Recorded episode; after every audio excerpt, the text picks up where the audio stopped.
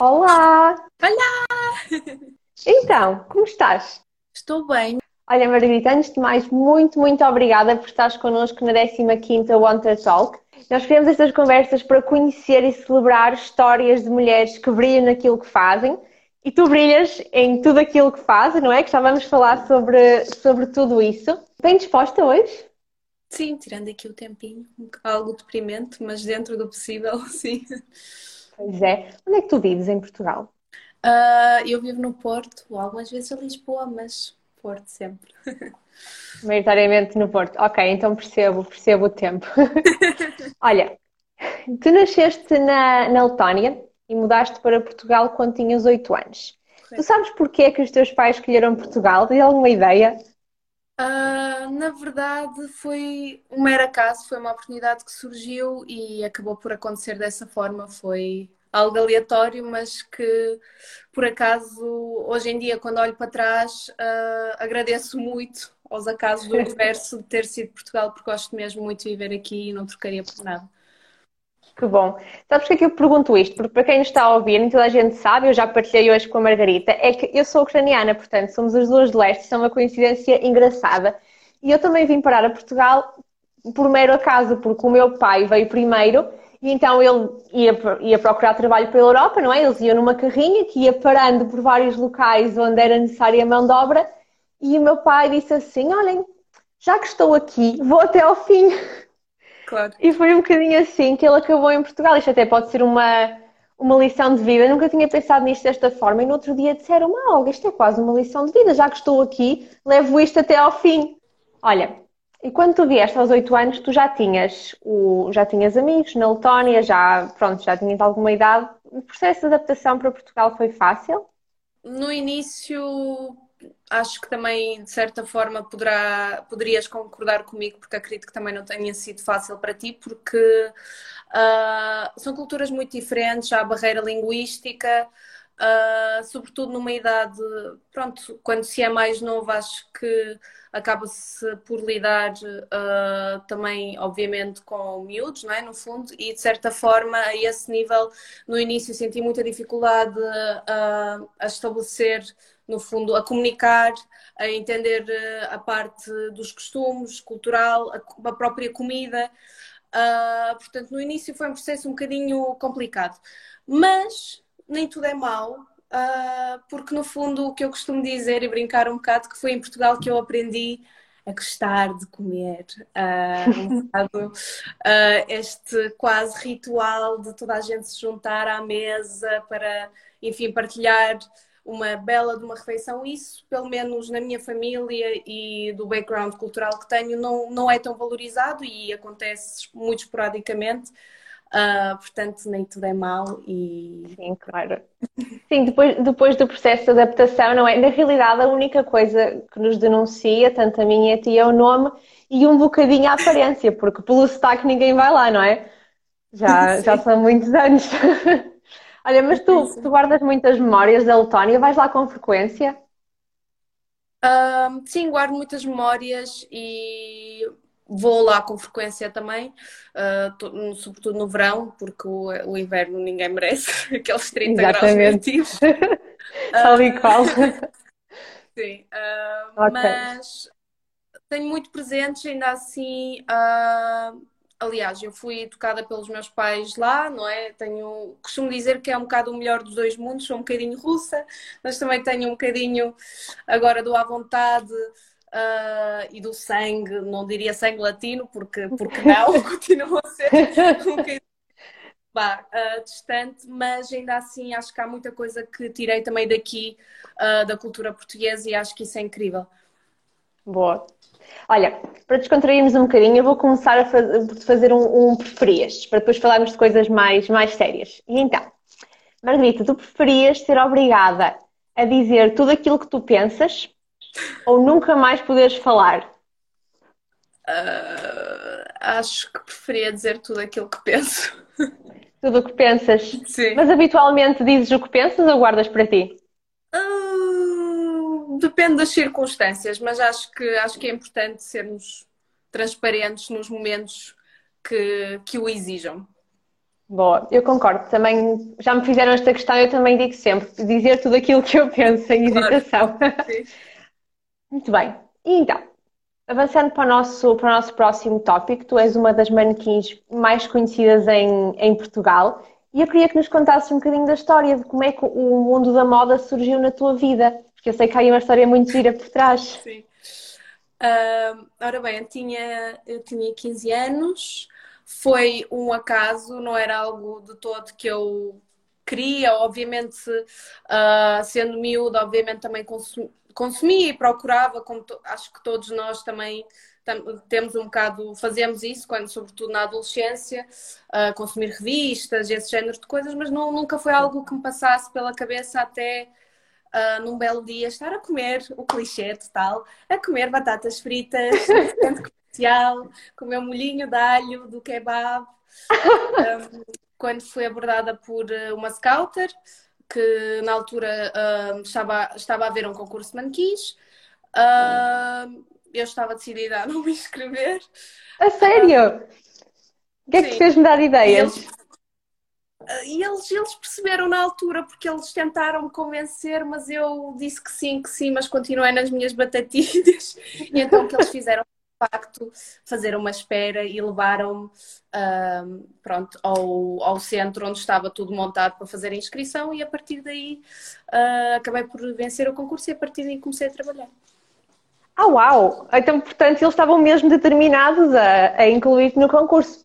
Lembras qual foi o primeiro, a primeira campanha ou desfile que fizeste? Uh, o meu primeiro desfile foi no Portugal Fashion, que é engraçado no fundo, porque hoje em dia olho para trás e já são muitos anos, é tudo uma grande família, toda a gente se conhece. Já fiz muitas edições, nem quero contar quantas. Mas foi, foi um desfile no Portugal Fashion em que, pronto, era, era uma miudinha e não sabia andar, mas faz tudo um bocadinho parte do processo. Mas depois chegaste a ter formação ou foste aprendendo com a experiência? Uh, fui aprendendo com a experiência e, no fundo, uh, a agência em que eu comecei tive a oportunidade de trabalhar com manequins também mais velhas, mais experientes, que também me ajudaram e, portanto, foi um bocadinho por aí. Um bocadinho de colaboração. Se tu pudesses escolher entre fazer, não diz-me, corrija-me se eu estiver errada, mas campanhas, sessões fotográficas, não é? Ou estás numa passarela, o que é que tu preferias? E como é que tu te preparas para cada uma? Acho que são um bocadinho, para mim, são universos diferentes. Por um lado, uh, muitas vezes as sessões fotográficas permitem-nos uh, ser uma personagem no, num determinado dia uma personagem completamente diferente do que somos, porque no fundo o nosso trabalho naquele dia passa muito por uh, representar da melhor forma possível o conceito que o stylist, o fotógrafo tenham decidido, ou seja, é transmitir um bocado essa mensagem através da nossa atitude, que é muito giro. Por outro lado, uh, há muita adrenalina muitas vezes associada a desfiles, a passarela, que também, uh, que também é muito boa naquele momento e e enfim, são, são um bocadinho mundos paralelos, acho que não conseguiria escolher só um. Uh, e, e, pronto. Entretanto, a preparação para os, para os desfiles e, e, para as sessões fotográficas passa, é o básico, é comer, comer saudável, beber aguinha, uh, se calhar fazer uma mascarinha ou outra, mas nada, nada especial. Acho não tens é assim nenhum ritual específico que tu sigas para antes disso? Não, comer uma bolinha de Berlim, talvez. Parece-me um excelente ritual. Olha, um, fala-se muito também sobre, sobre aquilo que é o lado negro da indústria, não é? Das, das modelos. Tu alguma vez sentiste alguma coisa que tenha deixado assim mais reticente e mais duvidosa sobre se esse seria o futuro a seguir? Um, assim, como acho que é. Acho que em todos os meios há coisas menos boas que acontecem, mas aqui claro. uh, devia-se ter especial atenção, porque, sobretudo no caso das, das mulheres, as meninas começam muito novas, Uh, muitas vezes viajamos, eu acabei também por viajar muito sozinha, obviamente, para, para, sítios que, para cidades que não conhecia e muitas vezes nem sequer falava a língua, e é um bocadinho assustador nessa parte, porque acho que também cabe muito a nós uh, termos responsabilidade e um bocadinho, por assim dizer, juízo, maturidade claro. para, para as coisas correrem bem. Mas, uh, obviamente, já passei por situações menos agradáveis, mas a lição que tiro daí, no fundo, é. Acho, acho que é transversal a todos os meios. Há sempre. Há coisas boas e coisas más. Sim. Mas Sim. queres dizer assim uma coisa que digas, se eu pudesse, eu mudava isto? Talvez algo que me chocou durante muitos anos e, sobretudo, conhecendo muitas meninas, vivendo com elas, porque o que as pessoas não sabem normalmente é que quando se viaja acaba-se por viver com outras manequins em casas, pronto, em apartamentos de modelas. e, e, acho que é, uma, é um assunto que não se que não se fala, que se fala, mas que é um tabu, assim, de uma forma real, é sobretudo as medidas e irrealistas que são precisas, por exemplo, para as miúdas tanto fazerem passarela lá fora, sobretudo, como Sim. para trabalharem, porque normalmente o que se trabalha, as coleções que os stylists recebem um, de, enfim, de, das marcas são sample uh, sizes, ou seja, são coleções que vêm diretamente da passarela e que muitas vezes é um size zero que nenhuma mulher real uh, consegue vestir. de uma forma saudável, a não ser que seja muito abençoada geneticamente, em que 98% dos casos não é assim, tem que se fazer, uh, tem que passar por uh, um estilo de vida menos saudável que acho que acho que não é isso que queremos incutir, sobretudo quando a indústria da moda tem um peso tão grande na forma como, como as mulheres, sobretudo quando são mais novas, veem o mundo e os estándares de beleza. Claro. Mas sentes que isso aos pouquinhos já está a mudar? Porque entretanto já se fala de plus size models, já se tem visto uma indústria um bocadinho mais inclusiva, não é? Estamos a caminhar a, a baby steps, não é? Mas estamos a caminhar no sentido positivo, concordas? Claro, claro que sim, mas acho que ainda há muito trabalho a fazer. Há muito assim. trabalho pela frente, claro, é verdade. Olha, e, e assim um sonho que ainda tenha ficado por realizar na, na indústria da moda? Algum desfile, trabalhar com alguém? O que é que tu ainda não fizeste que querias muito? Acho que um dia gostava muito de fazer uma colaboração com um estilista, um designer, para desenhar, no fundo, uma coleção juntamente com ele, mas doce. Uh, em versão pastelaria, porque acho que é possível, porque normalmente há sempre um mood board, há um conceito, há uma paleta de cores, a transportar isso para, para a pastelaria. Acho que seria muito giro. Ok. Mas já propuseste isso a alguém? Achas que é viável? É viável, mas tem que ser muito bem executado. Muito bem executado, sem dúvida alguma. Parece-me um conceito super interessante. Mas, mas espera, deixa só uma pergunta que me surgiu agora. A comida tipo, podia ser comestível? Isso seria espetacular. Como assim? A comida. Oh, oh Margarida. Roupa. A roupa. Claro, mas não tem que ser linear. Acho que pegando uma paleta. Pode ser mais conceptual, não é? Sim, claro, claro que sim. Paleta de cores, os sabores associados, que nós, por exemplo, somos transportados okay. sem inspiração, é, digamos, é lei. Uh, podemos pegar um bocado nos sabores que nos trans transportem para esse lugar, para essa coleção, naquele momento. É um bocadinho por aí. Acho eu, não sei. Seria Espetacular. Olha, fico ansiosa que isso, que isso seja revelado para o mundo. Acho que vai ser um sucesso. Olha, vou fazer-te mais um preferias, pode ser? Vamos. Tu preferias comer o teu prato favorito para todo o sempre? Hum. Sempre, sempre, sempre, só comes o teu prato favorito, que já agora qual é?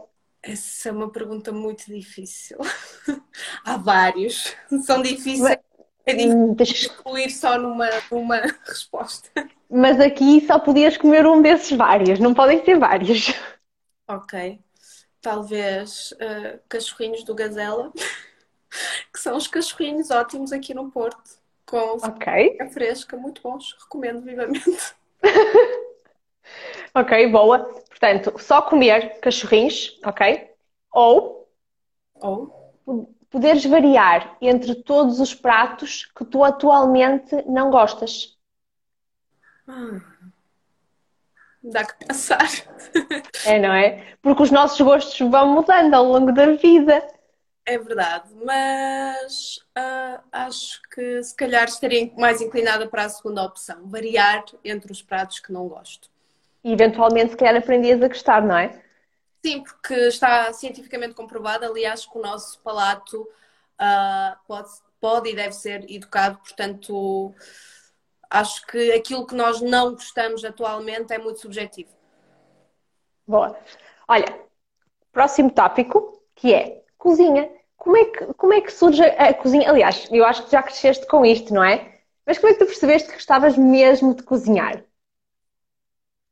Bem, uh, no meu caso não é tanto cozinhar como fazer bolinhos. é fazer bolinhos, sim, pastelaria. Uh, mas eu acho que foi algo que eu não me apercebi durante muitos anos, porque sempre que viajava, sempre que ia a Paris, ia à caça do melhor eclair, do melhor macarrão, provava tudo, em Nova York, em Milão e em aspas, ia sempre nas minhas tourzinhas gastronómicas, sem perceber muito bem o que isso, o conforto e a alegria que isso me trazia.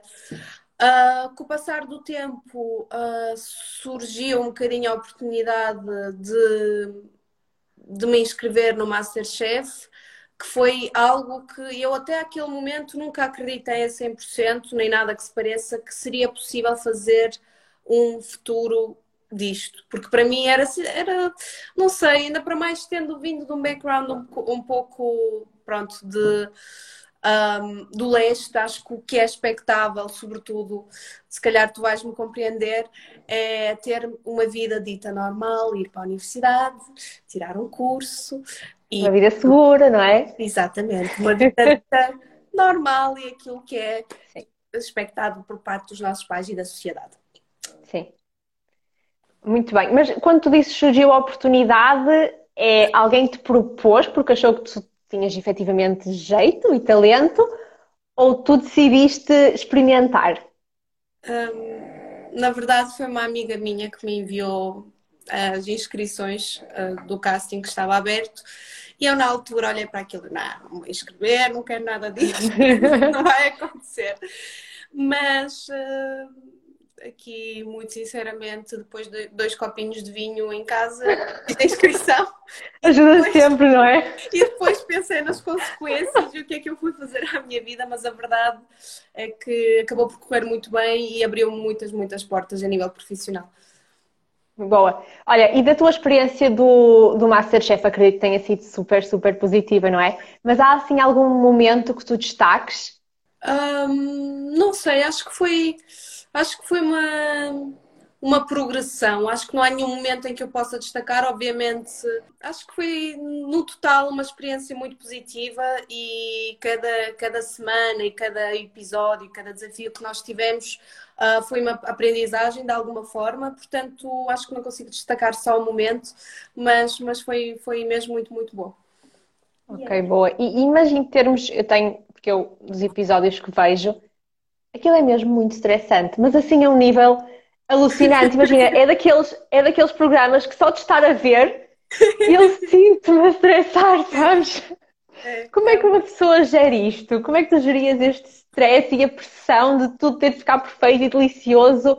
Primeiro, eu na minha inocência, muito sinceramente, achava que pronto, é filmado e tal, ajuda. Que não era a sério. Tempo mas não.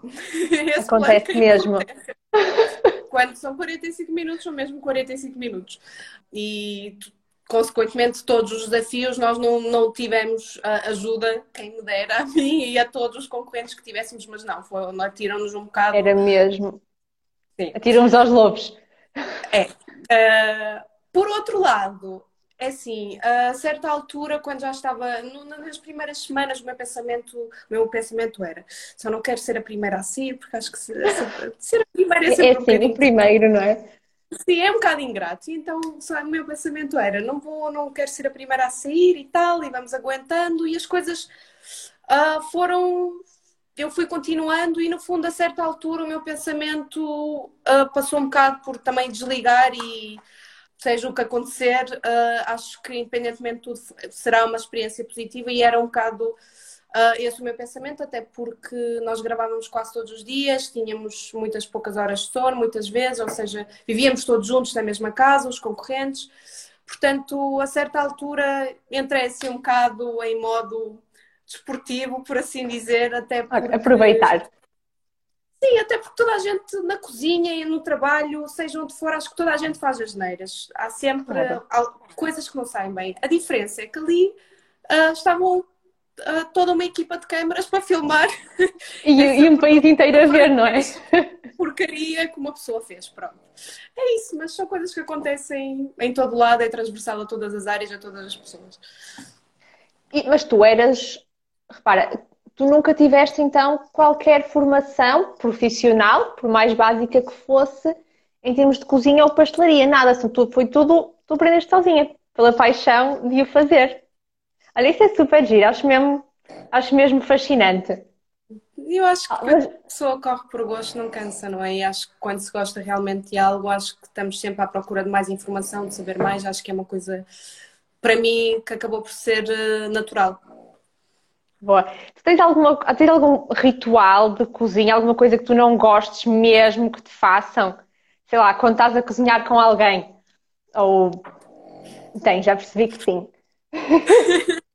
Gosto de manter as coisas organizadas. Eu sou, já fui uma pessoa muito organizada, mas depois, já, graças a Deus, aos estágios que fiz, já aprendi agora, tenho que ter a minha bancada limpa. Portanto, vais limpando enquanto cozinhas. Sim, tem que estar tudo direitinho, não quero ninguém ali ajudar-me, a não ser que seja para lavar louça. Para lavar louça está ótimo. Olha, eu não, eu não cozinho, mas on board contigo, tal e qual, posso fazer tudo o que quiserem se alguém me limpar a cozinha. Exato, é isso. O que vocês quiserem, mas lavem a louça. Hum? É isto. Mas vocês lavam a louça. Olha, muito bom. Uh, sonhos na cozinha, sonhos na pastelaria. O que, é que tu, o que é que tu queres fazer? Com quem trabalhar? Ora bem, sonhos há muitos mas neste momento uh, gostaria muito de, sei lá, daqui a uns aninhos ou assim poder ter um espaço numa vertente mais de escola, uh, de partilhar conhecimento, de transmitir um bocado desta paixão e deste amor que eu tenho pela pastelaria a outras pessoas, porque acho que é super bonito e que não precisa de ser tão complexo como as pessoas pensam. Ah, até porque tu tens o teu canal de YouTube, não é?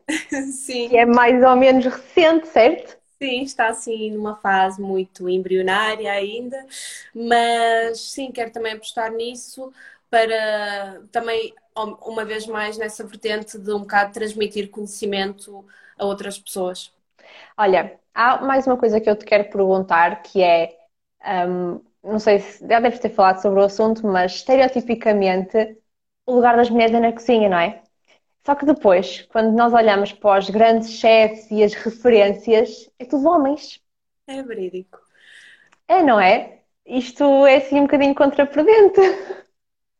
É, mas eu acho que é algo que começa a mudar aos poucos, mas maioritariamente, como dizes, é um ambiente maioritariamente masculino, não é? Uh, eu passei por algum, tive a oportunidade de passar por alguns restaurantes e foi sobretudo isso que senti. Ainda que, por exemplo, na casa de chá, a chefe que está à frente do restaurante é uma chefe, a chefe Catarina. Uh, eu acho que aos poucos isso começa a mudar e acho que é importante também haver, haver mulheres que tenham confiança e que acreditem e que, no fundo, invistam um bocado, uh, acreditem no seu trabalho e que, que, no fundo, que são capazes mas ainda assim estamos a caminhar para lá, mas é um processo, obviamente. Ainda falta. Como falamos da moda, aqui uh, é uma coisa que, que aos poucos tem vindo a mudar, mas infelizmente eu acho que também há uma grande na parte da mulher há considerado uma grande desvantagem. A maior parte das mulheres passa um bocado por aquela fase em que decide, se calhar, criar uma família, de investir o seu tempo uh, nisso, e isso muitas vezes é um bocadinho visto de uma forma, é um bocado desvalorizado no fundo, e visto Sim. não com muito bons olhos, ainda que Uh, não, não tenha que ser assim e que acho que aos poucos isso vai começando a mudar. Claro que sim, até porque os homens também estão cada vez mais, não é? Ainda passo a passo, mas cada vez mais a assumir um papel mais importante naquilo que é a família, a criação dos filhos e, portanto, quando nós conseguirmos balançar o peso que cada um dos sexos tem naquilo que é a criação de uma família, também as mulheres vão tirar este peso dos ombros de serem elas as responsáveis por fazer, claro por fazer certas coisas acontecer, não é? Claro que sim. Claro que sim, aí as coisas vão mudar. E, para além disso, ter referências, e eu não me canso de dizer isto, ter referências e inspirações no topo, um, do, femininas, no nosso caso, é super importante, porque faz-nos acreditar que está ali alguém que é semelhante a mim e que conseguiu. Portanto, nós também conseguimos. Claro. Isto é mesmo muito importante. E eu acho que tu também caminhas, caminhas nesse sentido, que há de ser um exemplo para muitas outras mulheres, sobretudo com um percurso tão disparo, porque isto acho que não é normal, manequins virarem pasteleiras. Ora bem, acho que agora podemos passar um bocadinho para a parte das perguntas. Tem aqui duas colocadas no Instagram. Vou fazer a primeira. Esta é super específica. Qual é o segredo da tortilha de batata perfeita? Peixe. ok. Então, a verdade é que, respondendo a essa questão, uh, eu tive muito mais experiências com tortilha por causa de ter uma sertã que não era antiaderente suficiente, que as batatinhas acabavam de pular ali, mas, sobretudo, cozinhar lentamente para ela ficar cremosa, aqueles ovinhos bem cremosinhos dentro. Acho que o segredo é paciência, coisa que eu paciência. normalmente ainda não tenho. paciência numa panela, uma sertã antiaderente. Check. Espero que a pessoa tenha tomado as suas notas. Olha, temos aqui uma questão, uma referência de uma mulher chefe portuguesa. Uma mulher chefe portuguesa. Temos, obviamente, a Justa Nobre, que é uma senhora uh, com muitos anos de carreira. Uh, a Marlene Vieira também, que acabou de abrir um restaurante novo. Portanto, acho que, acho que aos poucos vamos caminhando para lá e são muitas ah, histórias de sucesso, mas há uma grande parte, e isto devo mencionar, que muitas vezes nós acabamos nesses grandes restaurantes, nos restaurantes estrelados ou que, que são mencionados no Guia Michelin, o que acontece muitas vezes é que só se fala do chefe de cozinha, chefe, uh, e os chefes pasteleiros nunca ninguém sabe deles, que é uma pena, porque eu tive a oportunidade de trabalhar com chefes, mulheres incríveis, chefes pasteleiras, tanto no Galdor como na Casa de Chá da Boa Nova, e que no fundo ninguém fala delas e não, não pode ser. A pastelaria é tão, tão ou mais importante como que a cozinha, porque no fundo é, é o momento final e é o momento que fecha uma refeição e que faz de fundo, no fundo, é aquela chave de ouro que faz uma. É verdade, uma refeição memorável. Portanto, acho que se deve falar mais das chefes pasteleiras deste país. Muito bem, mas há alguma queiras mencionar, especificamente chefe pasteleira? A Mafalda Cardoso, da Casa de Chá da Boa Nova. Vou já pesquisar estes nomes todos a seguir. Olha, no Wanter nós fazemos um, um trocadilho que é. Já vou voltar às questões, mas antes disso, na Wonder nós fazemos um trocadilho que é. Somos as Wonder Woman, que vem de Wonder Woman, porque acreditamos nos superpoderes das mulheres. E portanto, a minha questão para ti é: se tu pudesses ter um superpoder, qual seria? Hum, talvez voar. Voar? Acho que voar seria incrível. Ou então teletransportar-me. Teletransportar-me para um sítio, olha, que não, que não esteja a chover neste momento. Tão simples quanto isso. Acho que isso seria ótimo.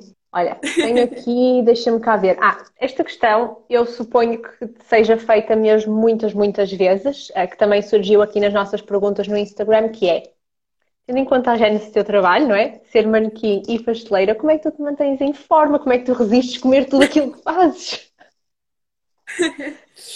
Uh, bem, eu sempre fui muito gulosa e nunca escondi isso e a partir do, de um certo momento na minha vida, uh, a parte de trabalhar como manequim passou a ser um bocadinho secundária, porque acho que é o andar natural das coisas, em que à, medida que vou desenvolvendo a minha parte profissional como pasteleira ou aspirante a pasteleira, uma vai sobrepondo um bocado a, a, outra, mas no fundo acho que é uma questão de equilíbrio como em tudo, e ao contrário do que as pessoas pensam, por mais que se trabalhe numa pastelaria, uh, e temos muitas vezes que provar as coisas, provar tudo.